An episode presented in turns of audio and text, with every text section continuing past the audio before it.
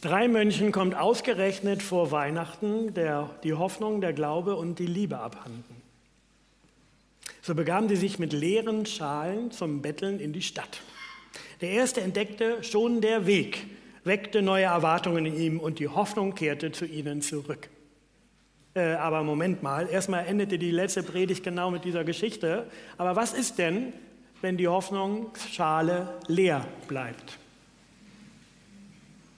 Was ist denn, wenn nicht auf dem Weg zur Hoffnung sich die Schale wieder füllt? Ich jedenfalls kenne solche Momente der Resignation. Lass mal gut sein. Hört sich vielleicht gut an, aber das wird sowieso nichts. Völlig unrealistisch. Und bei aller Glaubenszuversicht, das wird nicht geschehen. Lass die Hoffnung lieber ruhen, denn es schmerzt zu sehr, wieder zu warten und wieder enttäuscht zu werden. Und wieder an das unerfüllte Versprechen erinnert zu werden. Und mit diesen ersten Gedanken zur Hoffnungslosigkeit willkommen im Advent. Denn Advent bedeutet warten auf etwas, was noch nicht ist. Im Advent üben Christen weltweit das Warten, das nicht das schon haben und nicht das sich schon freuen und nicht das schon wissen, wie es ausgeht, sondern noch nicht haben, sich noch nicht freuen können, noch nicht wissen. Zum Advent gehört eigentlich die Notwendigkeit und der Schmerz des Wartens. Aber wir halten nicht mehr gerne Schmerzen aus. Und deswegen kommt Weihnachten immer früher.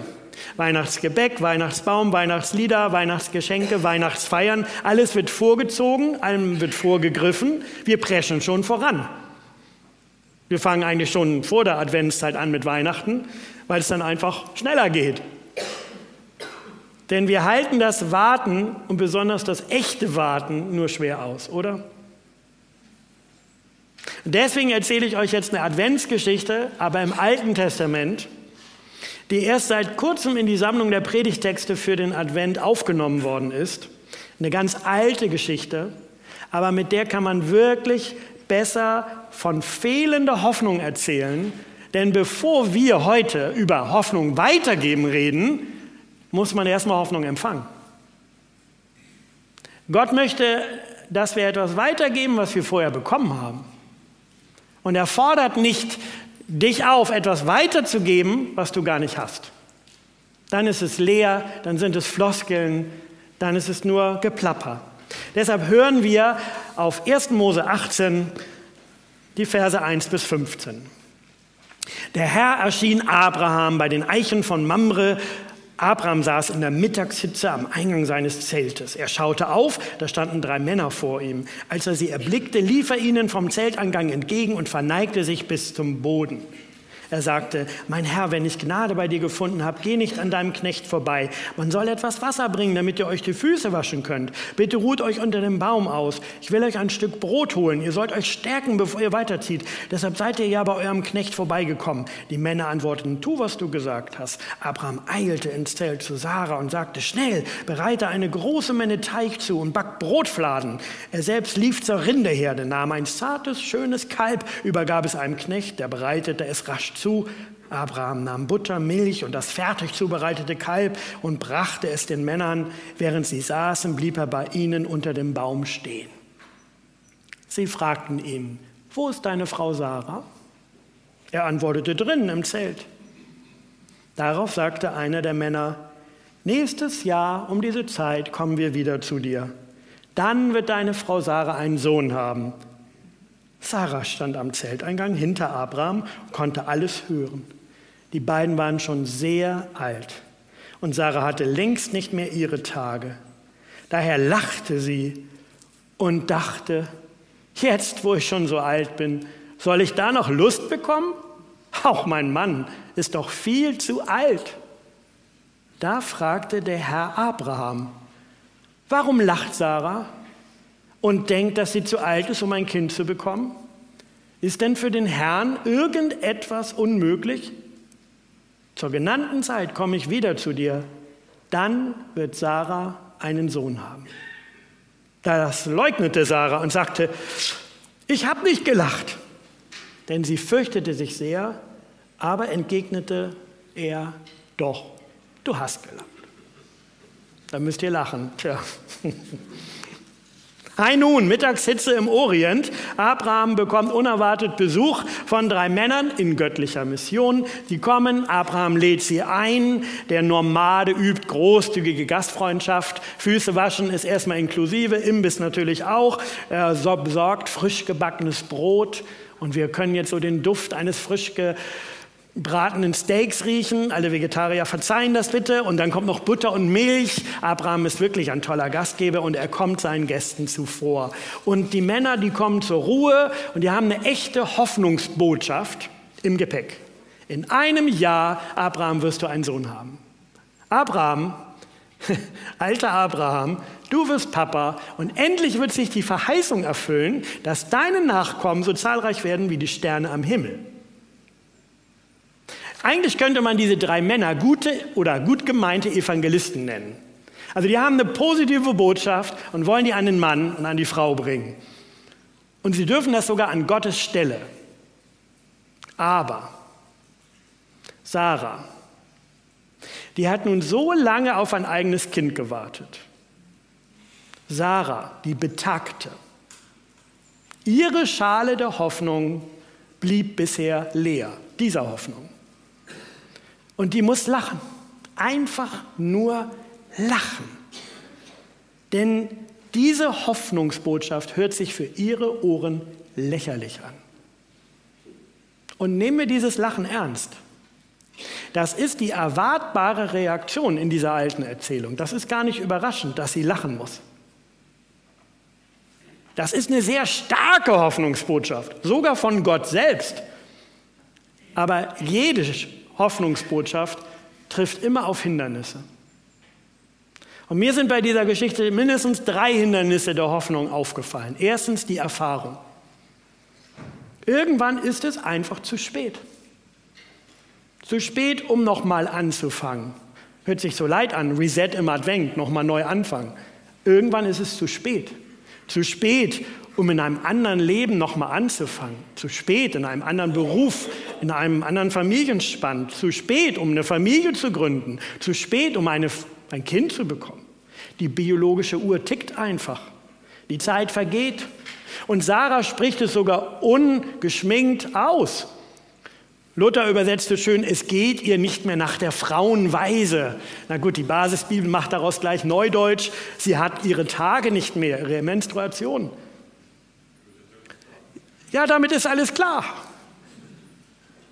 Ja, sie hat auch gute, gesegnete Erfahrungen gemacht. Klar, es sind auch schon Verheißungen wahr geworden in ihrem Leben. Abraham wurde ja eigenes Land versprochen, eigenes Vieh und Wohlstand. Und genau das haben sie bekommen. Also sie sind gesegnet. Aber sie haben sich wegen des unerfüllten Kinderwunschs schon selber geholfen. Das ist ihnen nicht leicht gefallen, das war eine schwere Entscheidung. Aber sie haben eine Leihmutterschaft in Anspruch genommen. Und die Dienerin, die Magd von Abraham, Hagar, die hat ein Kind zur Welt gebracht. Das war nicht leicht und, tja, aber immer wieder hoffen und bangen, dass dann doch zwei Streifen auf diesem Schwangerschaftsstreifen erscheinen. Nee. Und jetzt, ja, jetzt zofft sie sich mit Hagar. Da bleibt der Streit nicht aus. Da ist Eifersucht, Sticheleien. Und gerade in Sarah ist das. Sie ist eigentlich wütend darauf, dass es so ist. Und sie stichelt sie immer wieder und wird gestichelt. Aber das Feuer der Wut hat sich jetzt mittlerweile auch gelegt. Die Hoffnung ist einfach begraben. Die Hoffnung stirbt zuletzt, sagt man, aber diese Hoffnung auf ein Kind hat sie begraben.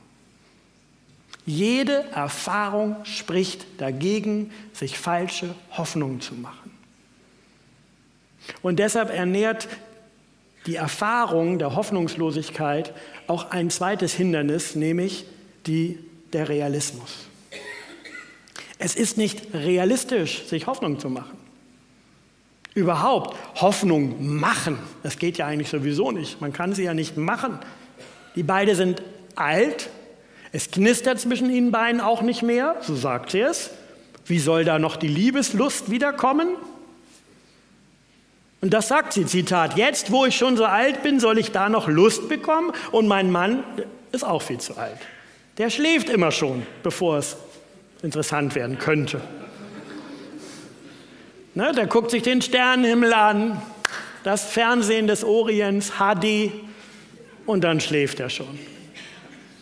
Tja, der Realismus. Und der, die Stimme des Realismus, der hat uns beigebracht zu sagen, lass mal gut sein. Gott, mach keine Witze. Veräppel mich nicht. Lieber nichts mehr erwarten, als enttäuscht werden. Nicht schon wieder Advent, was soll das? Nicht schon wieder Erwartung, sondern einfach nichts, ein Satz mit X. Die Stimmen der Erfahrung und des Realismus stimmen in einen Chor ein und da kommt noch die Stimme des Zweifels dazu. Mal ehrlich, wie soll denn das gehen? Ich meine, da versprechen die drei fremden Männer das Blaue vom Himmel. Vielleicht ist ihnen die Mittagshitze zu Kopf gestiegen. Vielleicht sind das falsche Propheten, die womöglich noch Geld damit machen wollen, dass sie Leuten falsche Versprechungen machen. Nimm dies, tu das, dann. Nein, möchte gern Ankündiger eine fromme Botschaft haben die, aber die ist ja schon gar keine mehr. Keine gute, keine gute Botschaft. Quält mich nicht mit euren schönen Wetterprognosen. Eurem, du musst halt glauben. So wird es kommen, du wirst sehen. Oder du musst mehr beten. Weißt du, wie viele Nächte Sarah gebetet hat und geweint hat? Ich, Sarah, sag euch, nichts werde ich sehen in einem Jahr. Also die Erfahrung, der Realismus und der Zweifel, die bringen Sarah zum Lachen. Sarah lachte. Sie muss einfach lachen. Und wer da mithört, der hört, dass es wirklich in dem Moment lächerlich klingt, was ihr gesagt wird. Das ist ein schmerzhaftes Lachen aus Erfahrung. Und das ist auch ein ungläubiges Lachen aus Realismus. Und das ist ein skeptisches Lachen aus Zweifel. Und ich, Sarah, muss euch sagen, mein Lachen wollte ich gar nicht verstecken. Das hat mich eher befreit. Lass mal gut sein, lieber keine Hoffnung, als immer wieder verletzt werden, wieder Geduld, nochmal Geduld, wieder Geduld, nochmal warten. Wer kann dieses Lebensgefühl nachempfinden? Wer kennt das aus dem eigenen inneren Team der Stimmen, dass die Stimmen sagen, im Blick auf die Zukunft, ich habe es so aufprobiert, ich gebe es auf, das wird nichts. Im Blick auf den Kampf um die Freiheit, vielleicht sogar eines ganzen Landes, wie im Iran, da kommen wir nie raus. Heute auf der Hinfahrt habe ich im Radio gehört, dass Kim Jong-il aus Nordkorea 60 Raketen in diesem Jahr abgeschossen hat. Und dann wurde gesagt, dass die UN das verboten habe. Das ist ja ein sehr wirksames Verbot. Ich weiß, jetzt wird schon einigen wieder zu politisch, aber ist das nicht krass, dass in einem Land, in dem Menschen verhungern müssen, dem die Grenzen dicht sind, das fast die ganze westliche Welt sanktioniert, im Jahr 2022 60 Mittelstreckenraketen abgeschossen werden können, noch ohne Ziel, um zu zeigen, wir könnten, wenn wir wollten. Wir verbieten das mit Worten. Wann wird Nordkorea befreit? Wann wird die Mauer fallen zwischen Nord- und Südkorea? Das wird doch nie passieren. Oder? Wie viele haben die Hoffnung aufgegeben, dass sie Nordkorea und Südkorea sich vereinen, dass die Familien wieder zusammenkommen? Wie viele haben die Hoffnung aufgegeben, dass der Iran nicht mehr junge Menschen erschießt auf offener Straße?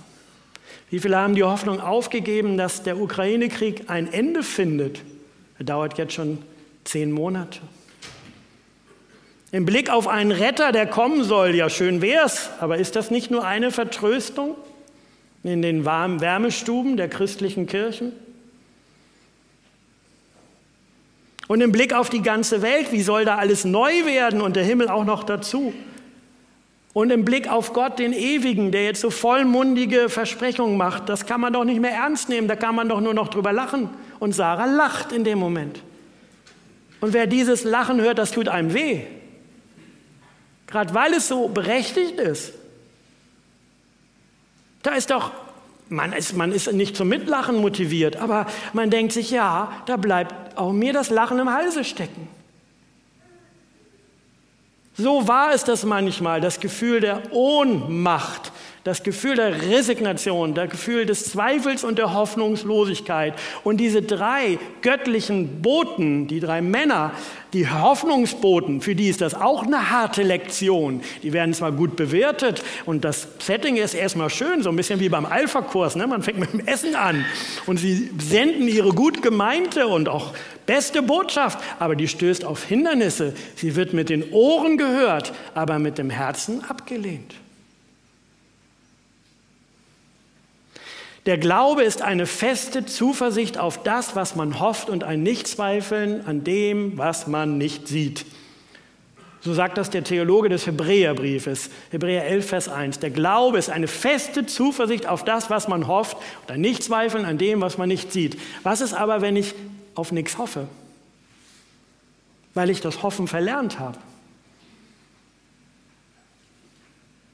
Wo ist der Glaube, wenn da keine Hoffnung ist? Wo ist die Zuversicht, wenn der Zweifel zu groß ist? Ein Nichtzweifeln an dem, was man nicht sieht.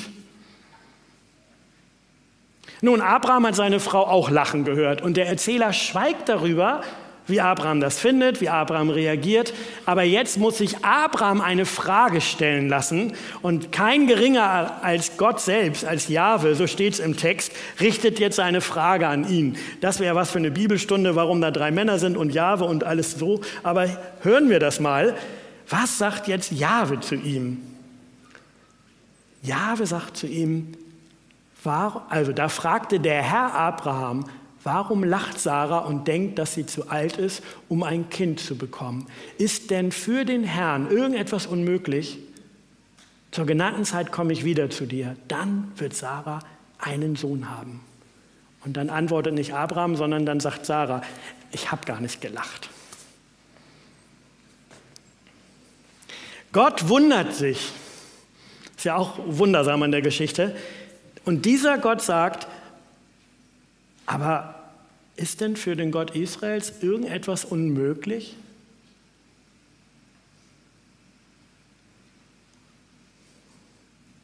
Was für ein großer Satz der Hoffnung, was für ein Satz der Zuversicht, aber in Form einer Frage.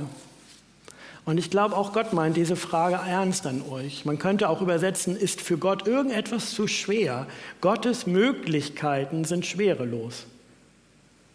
Ehrlich gesagt, das wirft natürlich wieder neue Fragen auf, denn unsere Erfahrung zeigt, dass Gott nicht alle Gebete und nicht alle Wünsche erhört.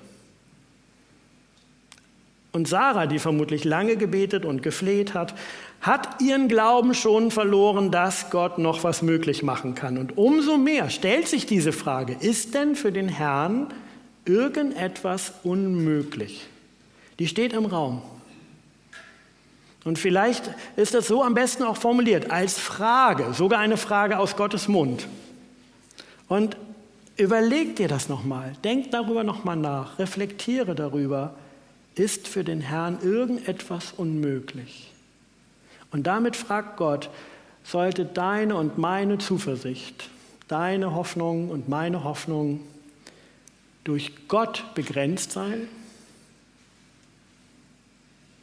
An Gott liegt es nicht, wenn die Hoffnung stirbt. Ich kann gut verstehen, wenn jemand innerlich denkt, ach Gott, mach keine Witze, lass mal gut sein. Nehmt nicht den Mund so voll, ihr Kirchen, ihr Christen, lieber Gott. Aber dann erzählt das Alte Testament diese alte Adventsgeschichte. Denn wie kommt denn Gott hierher zu der Hoffnungslosen und Resignierten? Er kommt persönlich. Auf den Weg macht er sich in Gestalt von drei Männern, die einfach mit am Tisch sitzen, kommt er zu Besuch, er nimmt Platz im Zelt und dann hat Gott eine Hoffnungsbotschaft und er sagt, warte noch ein Jahr und dann komme ich wieder. Warte noch und es wird etwas geschehen, was du nicht mehr zu hoffen wagst. Warte noch und ich erfülle dir nicht nur einen privaten Wunsch deiner persönlichen Familie, sondern ich werde die Geschichte deines Volkes fortsetzen. Ich werde die Zukunft überhaupt ermöglichen. Ein Sohn wird euch gegeben. Gott greift in Gottes Geschichte mit seiner eigenen Welt ein, indem er das ankündigt. Ein Sohn wird euch gegeben. Und die alten Israeliten, die erzählen drei solcher Geschichten, die man jetzt fortsetzen könnte. Denn alle drei Stammmütter sind am Anfang unfruchtbar. Der Erzväter Israels, also Sarah mit Abraham und Rebekka mit Isaak und Rahel mit Jakob. Immer wieder wird erzählt, dass es eigentlich gar nicht sein kann, dass Israel eine Zukunft hat. Und erst wenn Gott eingreift, gibt es eine Zukunft. Erst wenn Gott gnädig ist. Man kann das nicht planen, man kann es nicht machen, man kann keine Hoffnung machen. Ohne Gnade gibt es keine Zukunft. Und die Adventsgeschichte von Sarah und Abraham, den beiden, denen im Alter Hoffnung gemacht wird, die tönt jetzt nicht sehr laut. Das ist kein lautes Tochter Zion, freue dich. Ist auch ein bisschen andere Tonalität als der Wochenspruch, freue dich. Und trotzdem steht im Wochenspruch, wenn man weiterliest, alle eure Sagen, Sorgen, lasst in Danksagen und Bitten und Flühen kund werden. Und da haben wir das. Es gibt eine Adresse für diese Hoffnungslosigkeit. Auch die skeptische Sarah bricht ja nicht in Jubel aus, als sie hört, in einem Jahr bekomme ich ein Kind. Sie stimmt keinen Lobgesang der Maria auch an, so etwas ähnliches. Sie lacht.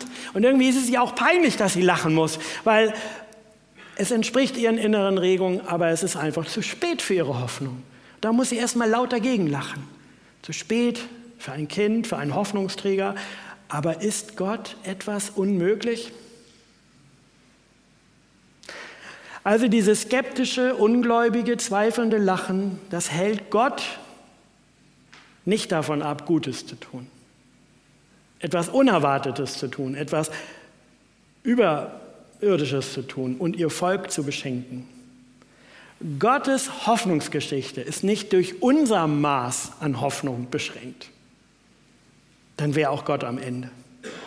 Als Sarah ein Jahr später zu den gesunden Isaak im Arm hält, da muss sie jedes Mal, wenn sie Isaak sieht und den Namen hört, Ritzrak heißt nämlich, Gott hat gelacht. Oder man könnte auch übersetzen, Gott hat jemanden zum Lachen gebracht. Da steckt in dem Namen Isaak. Das heißt, wenn wir den Gott Abrahams, Isaak und Jakobs bezeugen, in der Tradition des Judentums, dann sagen wir jedes Mal, ja, Gott ist etwas möglich, was wir nicht für möglich gehalten haben. Isaak. Und Gott will bis heute jedem resignierten Herzen und jedem hoffnungslosen Herzen die Frage stellen, sollte Gott etwas unmöglich sein? Und er will vor allen Dingen sagen, du wirst sehen, ich komme wieder. Und das sagt Jesus tatsächlich zu jedem. Ich komme wieder und werde alle Hoffnungslosigkeit beseitigen. Und es wird keinen Schmerz mehr geben, und keine Tränen mehr und kein Krieg mehr und kein Leid. Der Mensch denkt und Gott lenkt. Der Mensch dachte und Gott lachte. Vielleicht gibt es zu diesem Jahr zu Weihnachten ein Weihnachtslachen. Das wäre doch was. Jeder Hoffnungslosigkeit zum Trotz. Gott kommt wieder. Amen. Ich möchte mit uns beten.